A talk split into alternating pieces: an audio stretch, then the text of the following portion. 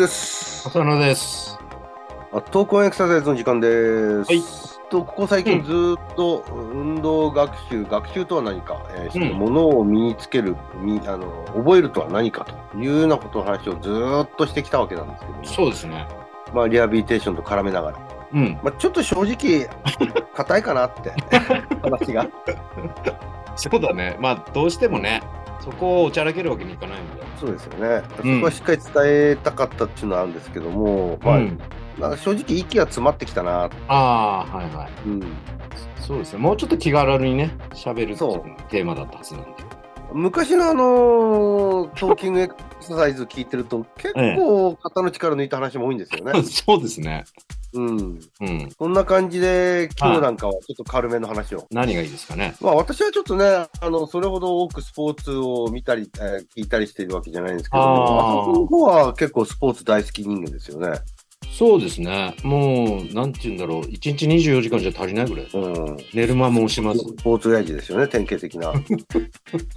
なんか、どうですかね、あのーここ最近、非常にハマってるものっていうのあります？非常にハマってるのはね、もうサイクルロードレースですね。自転車。自転車。ほうほうほうほうほう。なんでハマったかよくわかんないけど、見てたらね、楽しいんだよ。あーまあ、世界的にはかなり有名でメジャーなものが多いですよね。うん。またなんて言うんだろう。まあ、やってる選手もちょっとこう図抜けてんだけど、うん。それを応援するファンもちょっと、まあ頭いかれてるって言ったらちょっとね、言い過ぎですけども、うん。もう選手にぶつかんじゃないかっていうぐらいまで、こう迫って応援する場面とかもあったりして、ああ、ロードレースとか確かに近いところにいますよね。あの坂登るところとかね、もう道がないぐらいなんだけど、いや、危ない危ないって思わず言っちゃうぐらい、まあ解説の人でも言ってますから。まあ、自転車のね、競技って言っても、まあ、ちょっと、私全く素人なんでわかんないんですけども、うん。競技にもいろんな種類があるんですよね、おそらくね。もちろんありますよ。そのロードレースじゃない自転車の競技もあるし、うん。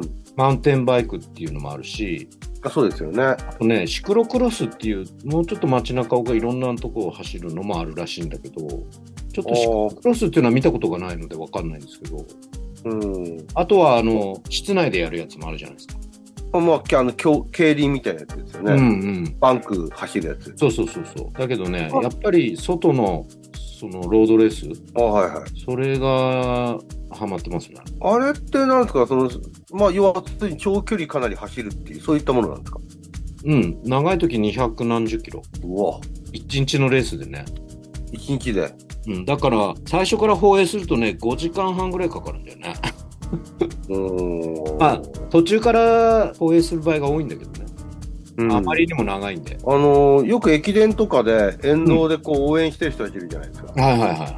あれですらその駅伝出るようなトップクラスのランナーってめちゃくちゃ速い速いんで、自分の目の前もうあっという間に通り過ぎていくんだけど、うん。自転車だったらそんなもんじゃないですよね。もう時速、普通の平坦だったら50キロ、60キロ。まあ車が通り過ぎるのと同じなんだよ。うん。で、最後のダッシュなんかは、6、70キロぐらい出るのかな。で、うん下り坂だと100キロ出ますから。それだと沿道で見てる人も瞬間でしか見見られてない感じそう。そのためにいるんだよね。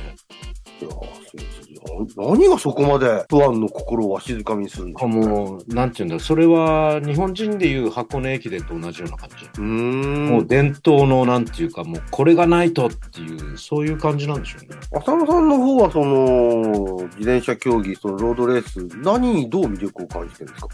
これね、語り出したら本当に15分じゃ足りないぐらいですけども。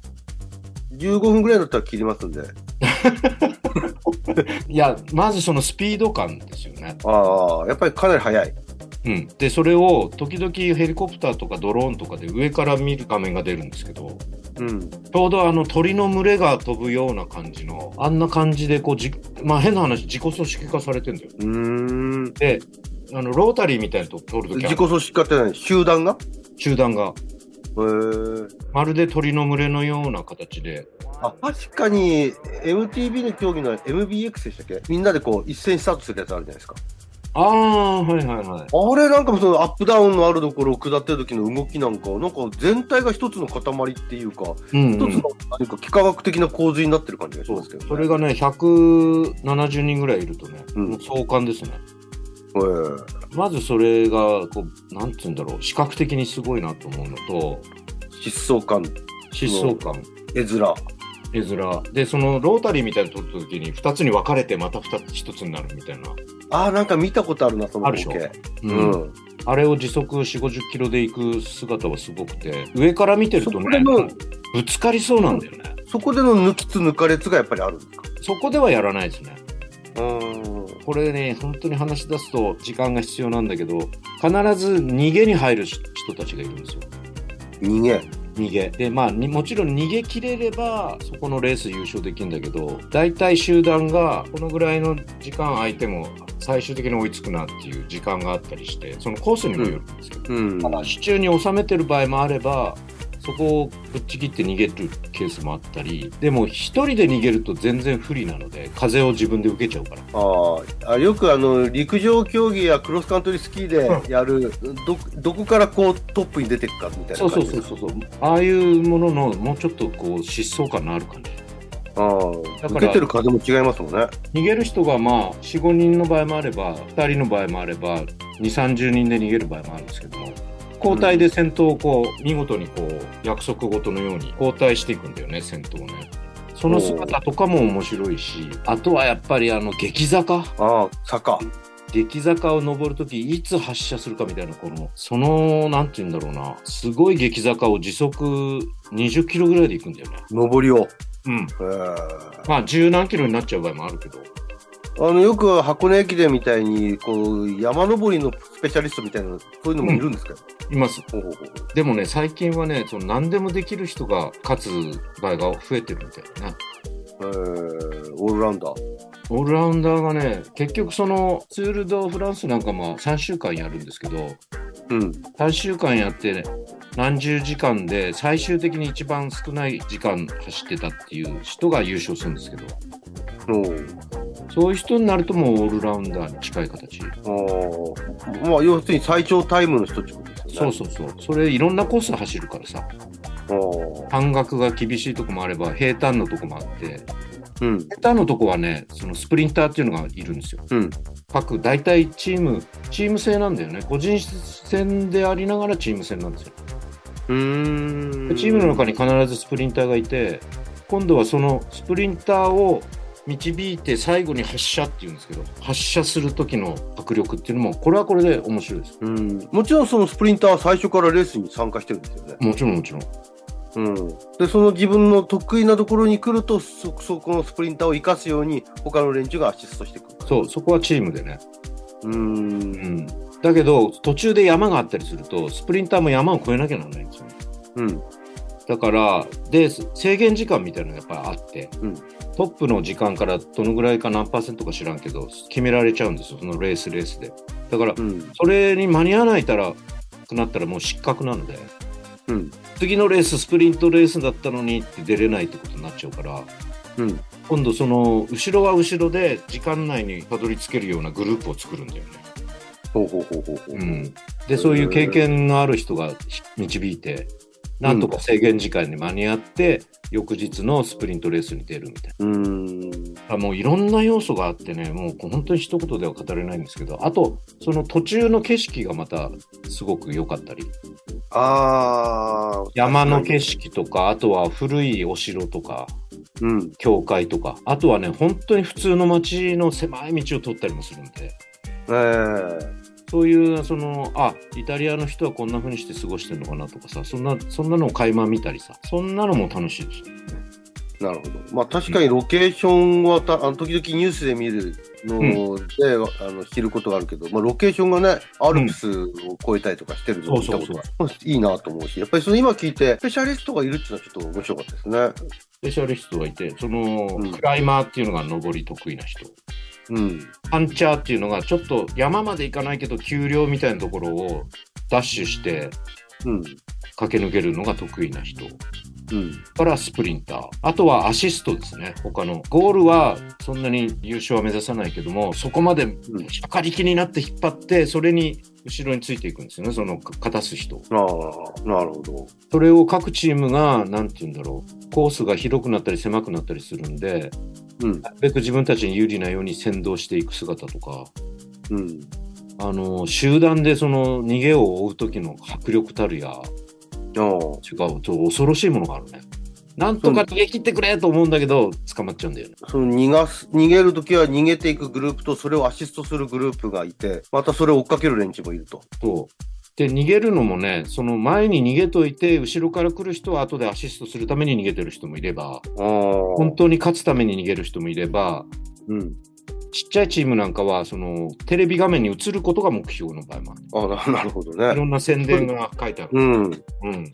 それでちょっとその名前を広めるっていうところもある。そうそうそうのもあるし、それはもうその時々でいろいろじゃあ結構戦術面も求められる求められますね。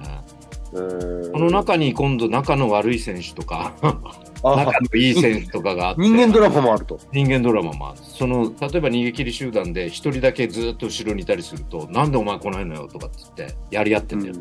まあちょっとね、最後ちょっと一つか聞きたいんですけど、今最近見た自転車競技、競技の中でちょっと印象的なレースってあります？印象的なレースね、特にこの今年のツール・ド・フランスは毎回印象的。ほうほうほう21戦やる3週間なのに、最初からバチバチでやってますから。ほう。お3ー。週間これ持つのかなっていうぐらい。3で週間同じ選手が出てるんですか？それ3週間ずっと出るのが目標だからね。うーん。さっき言ったように途中で怪我したりタイム遅れたりすると失格でもう次の日から出れないからあと病気になったりとかねあ、3週間の間に。体調不良になったりする場合もある。うん。うん。この今年のツール・ド・フランス、バッチバチで始まって、どうなってた？まだだから途中経過ですね。そのまだやってる？まだまだ第6戦までしかしてないかな。にもかかわらずもう例年以上に最初から優勝候補同士がバチバチでやったり。うーん。まあ去年優勝したビンゲゴーっていう選手が一昨日は2位のライバルのポガチャルっていう選手をぐっと離したんだけど昨日は逆にそのポガチャル選手が激坂でぶっちぎってタイムを回復してかなり僅差になってきた。まあ今日のレースはねスプリントレースなんでそういう時うんはそういう総合の人は危険がないように誘導されてうん。あと完走できるようにでもう今日はスプリント戦だと思うんですよ。うーん。それは、あのー最終的には個人のそうです勝ち負けになるそれともそのチームとしての何か作るんですか？えっと、チームはチームで最初の3人ゴールした人の合計タイムが少ない順にチームごとの表彰もあるけどね最終的には。うん。だけどまあ一番目立つのはやっぱりその総合の最終的に誰が短い時間かっていうまあちょっと語りきれないですよね。あれだけどねなるほど。でもなんか、今まで自転車競技、特にその、ロードレースの競技について聞いたことはあまりなかったんで、あすごく、あの、興味深く感じましたね。面白いなと思って。あ、あのノートっていうねそのブログみたいな書くやつにもシリーズで書いてますんでほうほうほう。お聞きになってる方もしよろしければ概要欄じゃないですけどに貼り付けておきますんでもうこれがね放映する頃はもう終わってるかもしれないけどね。うん。なるほど。うんちょっとじゃあ皆さん、自転車競技に少し注目してもらって、楽しんでみてもらいたいなと思います。やっぱり自転車ばっかりになっちゃいますよ。いや、もう15分過ぎたんで、ここらああ、辺わかりました。失礼しましたで。どう。もありがとうございました。ははい